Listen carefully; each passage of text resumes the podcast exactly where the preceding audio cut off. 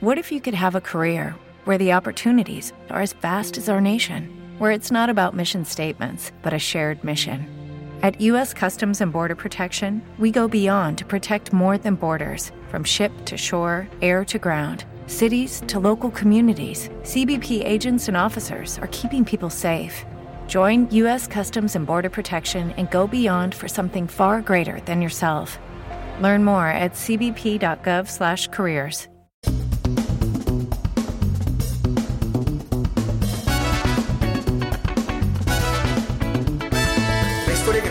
está en 1 Samuel 1, 22, 1 y 2. La vamos a leer completa. Dice, entonces David salió de Gat y escapó a la cueva de Adulam.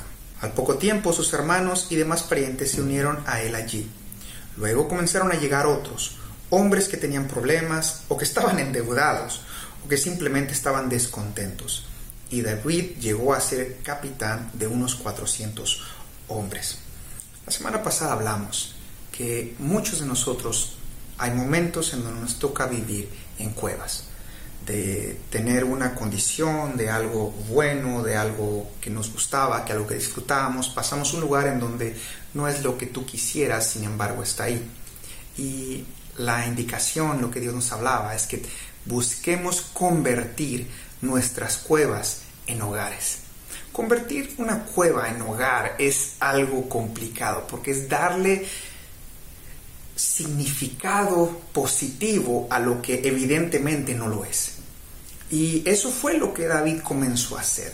¿De qué otra manera alguien quisiera estar con otra persona si no es porque hay algo agradable dentro de ello? Quiero, quiero hacerte esta pregunta porque de aquí surge todo lo que vamos a ver. La segunda parte del pasaje viene a ser la parte en donde llegan estas familias. Imagínate el tamaño de la cueva. 400 hombres con sus familias. O sea, era gigantesca esa cueva, era sorprendentemente grande, había muchas cosas. Pero cuando llegan, la pregunta es, cuando vienen a ti las personas, ¿con qué se van? ¿Con qué se quedan? ¿Están cerca de ti y dicen, bueno, pues mejor en algún momento me voy? ¿O están cerca de ti y están disfrutando lo que están recibiendo de ti? Cuando una persona se acerca a ti, cuando una persona viene a formar parte de tu vida, ¿qué es lo que esa persona se queda? ¿Con qué se queda? Luego comenzaron a llegar otros. Siempre van a llegar otros a tu vida. Siempre van a llegar más personas. Siempre se van a acercar. Hombres, además lo que me encanta es que los que llegaron no eran los mejores, no eran los más idóneos, no eran los más maravillosos. Dice que eran hombres, personas con problemas que estaban endeudados o que simplemente estaban descontentos. O sea, no, no, no fue la mejor clase de compañía que podría tener David. Sin embargo, fueron los que llegaron. Y a veces hay mayor valor en los que se arriesgan a llegar que los que nunca aparecieron. A veces la bendición de Dios viene endosada en una envoltura que a lo mejor no es muy agradable por fuera, pero por dentro es lo que necesitas. Por dentro es lo que Dios sabe que tú y tu familia van a necesitar para lo que viene. Me encanta porque tenemos un Dios que es experto en revertir, en invertir las historias. Aparentemente la historia comienza para ellos en una cueva y dónde va a terminar. Esa es, la mano de Dios. Porque lo que me encanta es que podemos estar hablando de la cueva, pero también hablamos del palacio. Pero en este momento no hay palacio. ¿Cómo puedes hablar de un palacio si no hay palacio? Es cierto, no conozco. Lo que sí conozco son las promesas que Dios hace a quienes le buscan. La promesa está en Romanos 8:28. Todas las cosas ayudan a bien en la cueva para llegar al palacio. Estoy parafraseando el pasaje. Dice, todas las cosas ayudan a bien a aquellos que aman a Dios y caminan conforme a su propósito. Así que tú yo si tú en esta mañana estás caminando en el propósito de Dios, en el camino de Dios, empujando hacia lo que Dios quiere hacer, te prometo algo. Y no es promesa mía, es promesa de parte de Dios. Algo bueno va a salir de la cueva. Algo bueno va a salir de toda esta cueva y, bueno, ¿cómo es que estos hombres con problemas, endeudados, afligidos, llegaron a ser el ejército más temido de la época. Porque si me voy un, poquito más adelante de la historia, encuentro cómo estos hombres se convirtieron en un ejército al igual que David, si fue su capitán es porque algo iban a hacer, y que era la guerra. Iban a luchar, iban a, iban a conquistar, iban a ganar, también iban a tener pérdidas, pero lo interesante es que se convirtieron en un gran ejército. La pregunta maravillosa es cómo es que Dios toma a hombres endeudados, hombres con afligidos, hombres con problemas y los convierte en guerreros. Lo más importante es el principio de con quién se estaban relacionando. Se estaban relacionando con David. Pero lo que Dios hace, Dios no solamente pone parches a nuestras situaciones, Dios tiene soluciones de raíz. Y de raíz tiene que ver con la manera como tú te miras.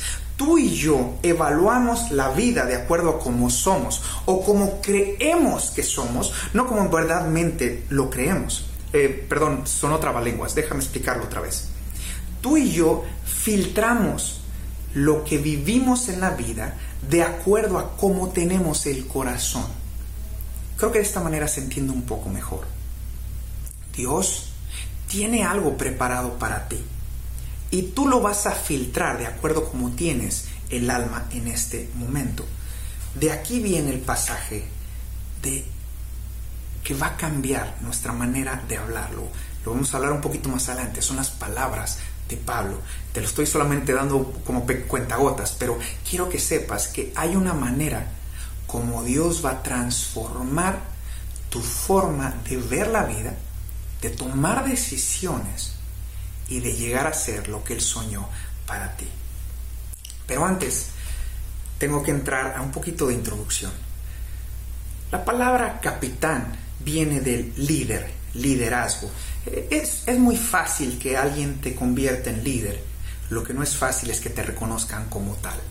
Eso es lo que lleva más trabajo, lleva más esfuerzo. Para que una persona te reconozca como su líder, es una, tiene que haber un otorgamiento de su corazón hacia tu persona. Y para que estos hombres endeudados, afligidos y con problemas, reconocieran a David como su líder, como la persona que los iba a guiar en el camino. Algo tuvo que haber pasado, algo tuvieron que haber visto, algo tuvo que haber reconocido su corazón hacia David para que lo pudieran hacer. Ahora, sabemos que, la historia aquí no es cualquier persona. David ya tiene un nombre, David ya tiene una historia. Su historia surge con Goliat mata al, gigante, le corta la cabeza y la gente lo mira. Y recordamos la semana pasada que ya se escuchaban cantos de David, ya se oía y coreaba, ¿no? Saúl mató a sus miles, David a sus diez miles. Entonces no era un desconocido. Sin embargo, a las personas no les importa cuánto sabes hasta que no saben cuánto les importas. David se tuvo que dar el tiempo de conocer a su gente de aprenderles a ganar el corazón. Porque para poder transformar el corazón de una persona, primero te lo tienes que ganar. Para poderte ganar el corazón de alguien, vamos a buscar la manera como Dios lo hace. Dios se gana nuestro corazón con una palabra, con asombro Dios nos asombra y al asombrarnos nuestro corazón camina en pos de Él. Cuando tú recibes el asombro del cielo, tu vida es así, ¡guau! Yo quiero lo que tiene, yo quiero eso que tiene, quiero que sea parte mía. Porque nosotros enseñamos lo que sabemos, pero reproducimos lo que somos. David ya era un hombre que había ido caminando en muchas áreas internas de su vida había desarrollado la habilidad de permanecer cuidando, de permanecer al frente, de aprender a no aventurarse sin la voluntad de Dios, cosas que ya había aprendido. Podemos hablar muchas cosas suyas porque es un personaje sorprendente. Pero lo que quiero hablarte no es tanto ahorita de David, sino lo que estas personas que a lo mejor se parecen más a nosotros, endeudados, con problemas, afligidos, ¿sí? quizás estas personas figuran mucho más la manera como nosotros somos, a lo mejor como yo soy. A mí en muchas ocasiones me cuesta trabajo identificar mi vida con David, porque yo lo veía tan como tan por encima del promedio. Hacía cosas tan sorprendentes, matar a un gigante, eh, matar osos, matar leones. El hacer instrumentos, cantaba maravilloso, era compositor, él dice que todo estaba guapo, o sea, muchos de nosotros nos cuesta trabajo identificarnos con él, pero cuando yo leí esto dije, yo me puedo identificar con ellos, tenían algo dentro del corazón que a lo mejor no estaba bien. Deudas, eh, yo te puedo hablar de algunas de ellas, problemas, te puedo platicar de varios más, y te puedo hablar de, de, amarguras también de corazón, de circunstancias difíciles en la vida que hacen que tú quieras tirar la toalla. Entonces sí, encontré en estas personas una forma de acercarme un poquito más, de entender. Por eso quise hablar de esto y el Espíritu Santo trajo una revelación que te va a bendecir. ¿Cómo cambió a los endeudados? ¿Cómo cambió a los afligidos? ¿Cómo cambió a los que estaban en problemas? En personas sorprendentes y victoriosas. Esto es la clave. La primera parte que vemos es que tenían problemas. Todos tenían problemas. La única diferencia es cómo lidiamos con los problemas. ¿Qué es lo que los problemas te hacen a ti? ¿Cómo lidias con ellos? Te voy a compartir un pasaje que te va a sorprender. Juan 11, del 4 al 7 y del 41 al 44, es una historia de Jesús. ¿Cómo es que Dios toma decisiones ante los problemas? Lo voy a leer. Cuando Jesús oyó la noticia dijo, la enfermedad de Lázaro no acabará en muerte. Al contrario, sucedió para la gloria de Dios a fin de que el Hijo de Dios reciba gloria como resultado. Aunque Jesús amaba a Marta, a María y a Lázaro, se quedó donde estaba dos días más. Pasado ese tiempo les dijo a sus discípulos, volvamos a Judea. Así que corrieron la piedra, bueno, volvamos a Judea. Y adelante ya es la historia en donde resucita Lázaro, del 41 al 44. Volvamos a Judea, así que corrieron la piedra a un lado. Entonces Jesús miró al cielo y dijo, Padre, gracias por haberme oído. Tú siempre me oyes, pero lo dije en voz alta por el bien de todas estas personas que están aquí, para que crean que tú me enviaste. Entonces Jesús gritó, Lázaro, sal de ahí y el muerto salió de la tumba. La historia cuenta que Lázaro sí falleció. Lázaro sí muere. Tres días llevaba ahí. Dicen que ya apestaba, olía mal. Y cuando Jesús llega, eh, Marta dice, si hubiera llegado antes, mi hermano no muere. Entendía Marta el, el, valor de Jesús y la capacidad que tenía. Jesús da esta declaración, yo soy la resurrección y la vida. El que crea en mí no morirá. Entonces encontramos que hay un poder en Jesús de, definir el rumbo de la vida. Y mucha gente lo mira y dice, ya está muerto, ya para qué vienes. Es sorprendente. ¿Te has dado cuenta que Dios no toma decisiones por necesidades? Dios toma decisiones por destino. Las decisiones más erradas, más equivocadas, que van a traer peores consecuencias a tu vida, están basadas en suplir las necesidades, olvidando tu destino, al lugar al cual Dios te quiere llevar. Hay dos cosas dentro del destino que es importante evaluar. El destino no es solamente el lugar al cual tú quisieras llegar, lo cual es un destino bueno, porque todos somos aspiracionales, tenemos la expectativa, el deseo, aspiramos a más. Y eso es algo bueno. Pero cuando tú te acercas al Dios del cielo y le preguntas, Señor, ¿cuál es mi destino? ¿Cuál es, dicho de otra manera, cuál es tu voluntad para mí? Entonces ese destino toma una tendencia de eternidad. Y de esa manera podemos empezar a tomar decisiones. El poder más grande de una persona es el poder de decidir. Tu poder para decidir es la mayor valía que tienes como ser humano. Y Dios toma decisiones en base a destinos. Jesucristo miró la circunstancia y decidió quedarse. Dos motivos que me hacen pensar. La primera es que si Jesús iba inmediatamente a sanar a Lázaro, las personas hubieran conocido que Dios es sanador, lo cual es bueno, que Jesucristo tenía el poder sobre, la, sobre sanar el cuerpo. Ya lo había hecho antes. Lo que hizo Jesús nunca se había visto. Jesús esperó a que Lázaro muriera. yo sé que yo sé que esto es doloroso para nosotros. A veces es complicado de entender, porque Dios mira las, la vida del ser humano diferente a como nosotros la vemos. Es Dios. Eso lo hace ser Dios. Y el día que Dios haga las cosas como tú quisieras, dejaría de ser Dios. Por eso Dios tiene una manera muy especial de hacer las cosas. Dios sabía que el impacto de la decisión que iba a tomar iba a tener trascendencia en eternidad para muchas personas. Lo está teniendo para ti. Tú y yo que conocemos esta historia hoy, está teniendo eternidad para nosotros.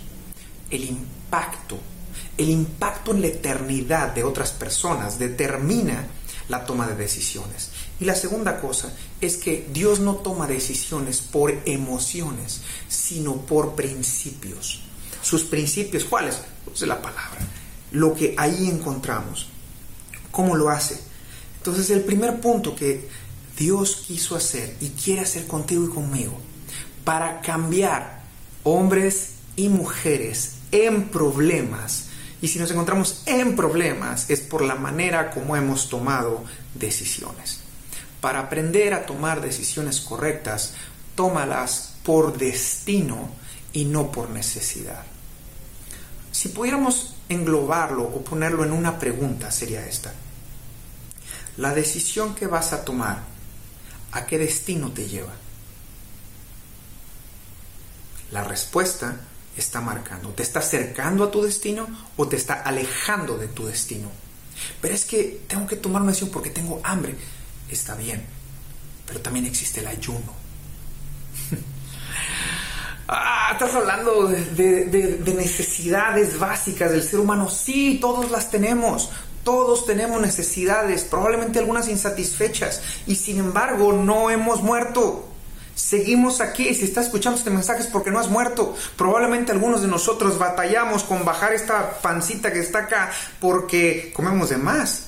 Entonces entiendo que efectivamente a veces la postergación de las necesidades conlleva mejores decisiones. Si tomas decisiones el día de hoy por destino, me está llevando al lugar que quiero llegar, entonces dile sí. ¿No te está llevando al lugar que quieres llegar? Dile no. ¿Te está llevando al lugar que Dios pensó para ti? Dale para adelante. ¿No te está llevando al lugar que Dios pensó para ti? Cámbialo. Punto número uno. Toma decisiones por destino, no por necesidades.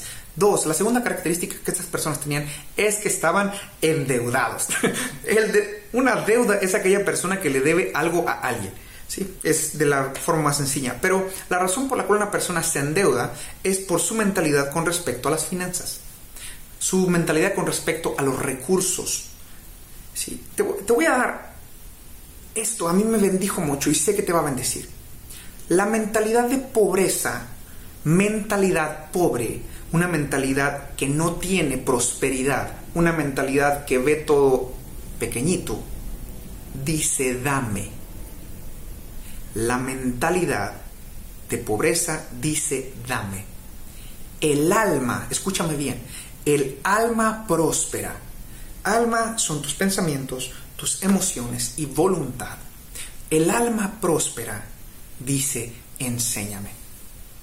La mentalidad de deuda comienza en la forma en la que te acercas a lo que necesitas, a lo que buscas, a lo que añoras, a lo que deseas.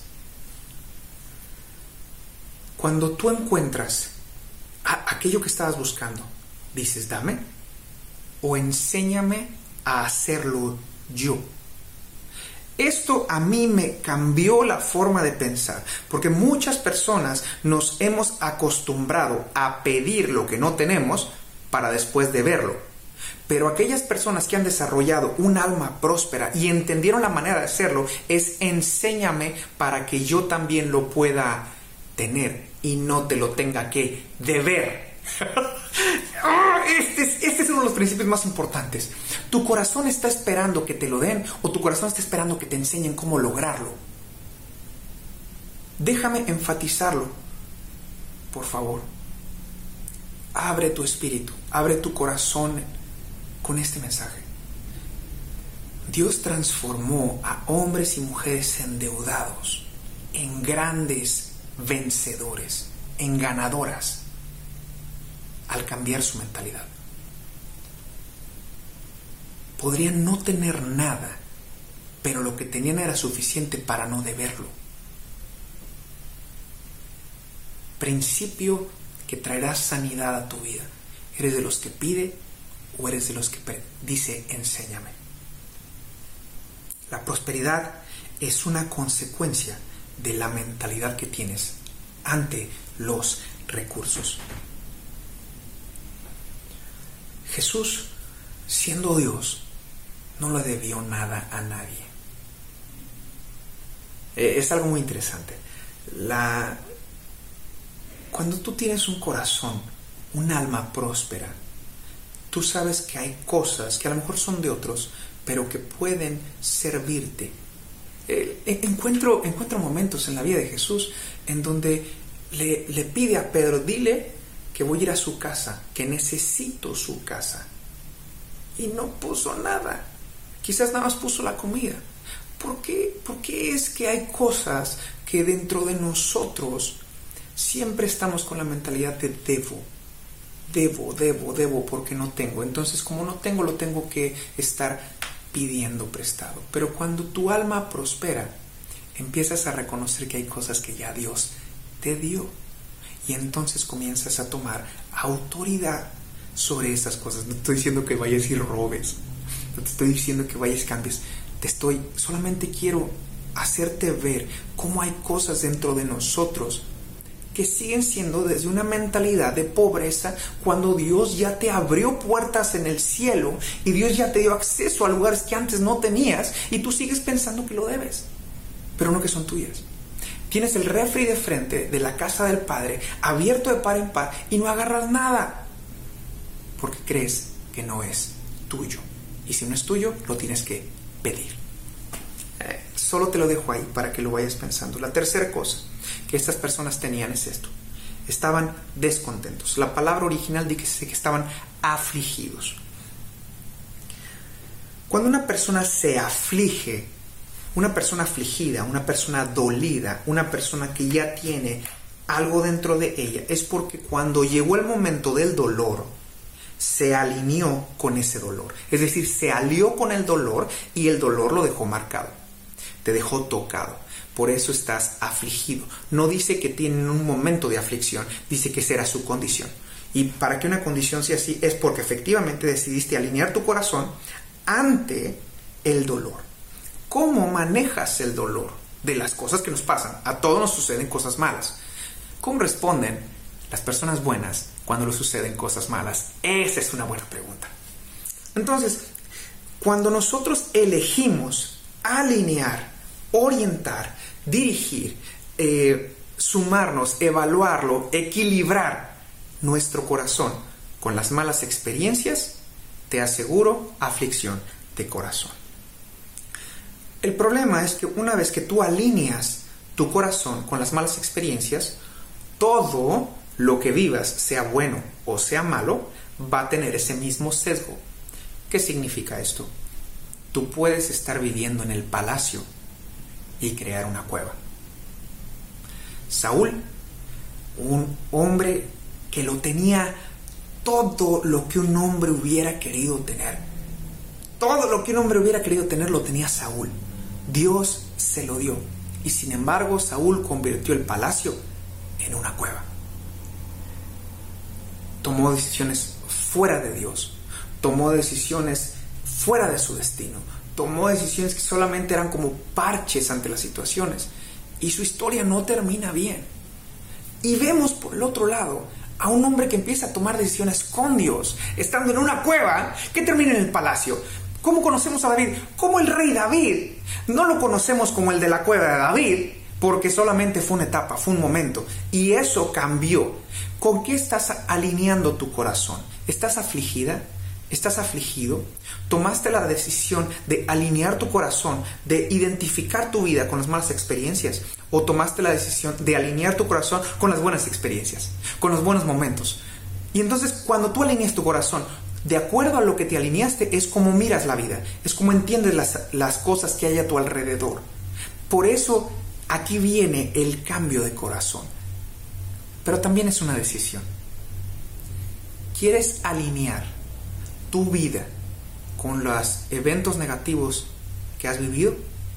¿O decides el día de hoy, por causa de que Cristo vive y Él está dentro de ti y te da herramientas más altas de las que tú tienes, que son las suyas, para transformar tu manera de ver la vida? Te vas a alinear, te vas a orientar, te vas a identificar, vas a evaluar tu vida de acuerdo a los eventos malos o a los eventos buenos. Muchos de nosotros hemos aprendido a equilibrar nuestra vida con lo feo de la vida. Y equilibramos nuestro corazón con todo lo feo. ¿A qué me refiero con equilibrar? Equilibrar tiene que ver con, me pasó esto, entonces para sopesar, para, para equilibrar la balanza de lo malo que me pasó, encuentro otra cosa peor para que no me duela tanto. Y lo estás equilibrando en sentido negativo. Cuando tú equilibras las cosas con las cosas buenas, tu percepción de vida, querido, querida, cambia. Muchos hemos aprendido a respirar. Muchos hemos aprendido a trabajar. Muchos hemos aprendido a sobrevivir. Pero pocos hemos aprendido a vivir. Filipenses 4:12 dice así. Sé vivir. He aprendido a vivir con casi nada y con todo lo necesario he aprendido el secreto de vivir en cualquier situación, sea con el estómago lleno o sea con el estómago vacío, con mucho o con poco. ¿Qué está diciendo esto? Puedo no tener lo que quisiera y sin embargo puedo ser feliz todos los días de mi vida. Puedo no tener lo que quisiera, pero puedo ser feliz porque he aprendido a vivir. El, pasaje en otra versión dice, no lo digo porque tenga escasez. Si dice, no lo digo porque tenga es porque alguna vez lo tuvo. Sin embargo, no decidió alinear su corazón con la escasez. No decidió alinear su corazón con lo que no tenía. Decidió alinear su corazón con lo que sí tenía. ¿Hacia dónde estás equilibrando, girando tu corazón en esta mañana. Para que estos hombres dejaran de tener problemas, debían de dejar de pensar en necesidad y comenzar a pensar en destino. Para dejar atrás las deudas, debían dejar de pensar, debían de dejar alinear su corazón con las malas experiencias y empezarlo a alinear con buenas experiencias y para dejar atrás las deudas, debían de comenzar a pensar mayor en destino. Déjame leértelo otra vez. Para poder dejar de tomar problemas y tener problemas, tenía que haber un cambio de mentalidad en su manera de tomar decisiones. Para dejar a un lado las deudas, deja de tomar decisiones en base a la necesidad y comienza a tomar decisiones en base a tu destino. Y para dejar de estar afligido, dolido y amargado, deja de alinear tu corazón con las experiencias negativas de la vida. Gracias por acompañarnos. Si este mensaje fue de bendición a tu vida, ayúdanos compartiéndolo. Síguenos en nuestras redes como Aarón Feroz Romero. Si tu deseo es apoyar financieramente este ministerio, escríbenos un mensaje. Dios te bendice.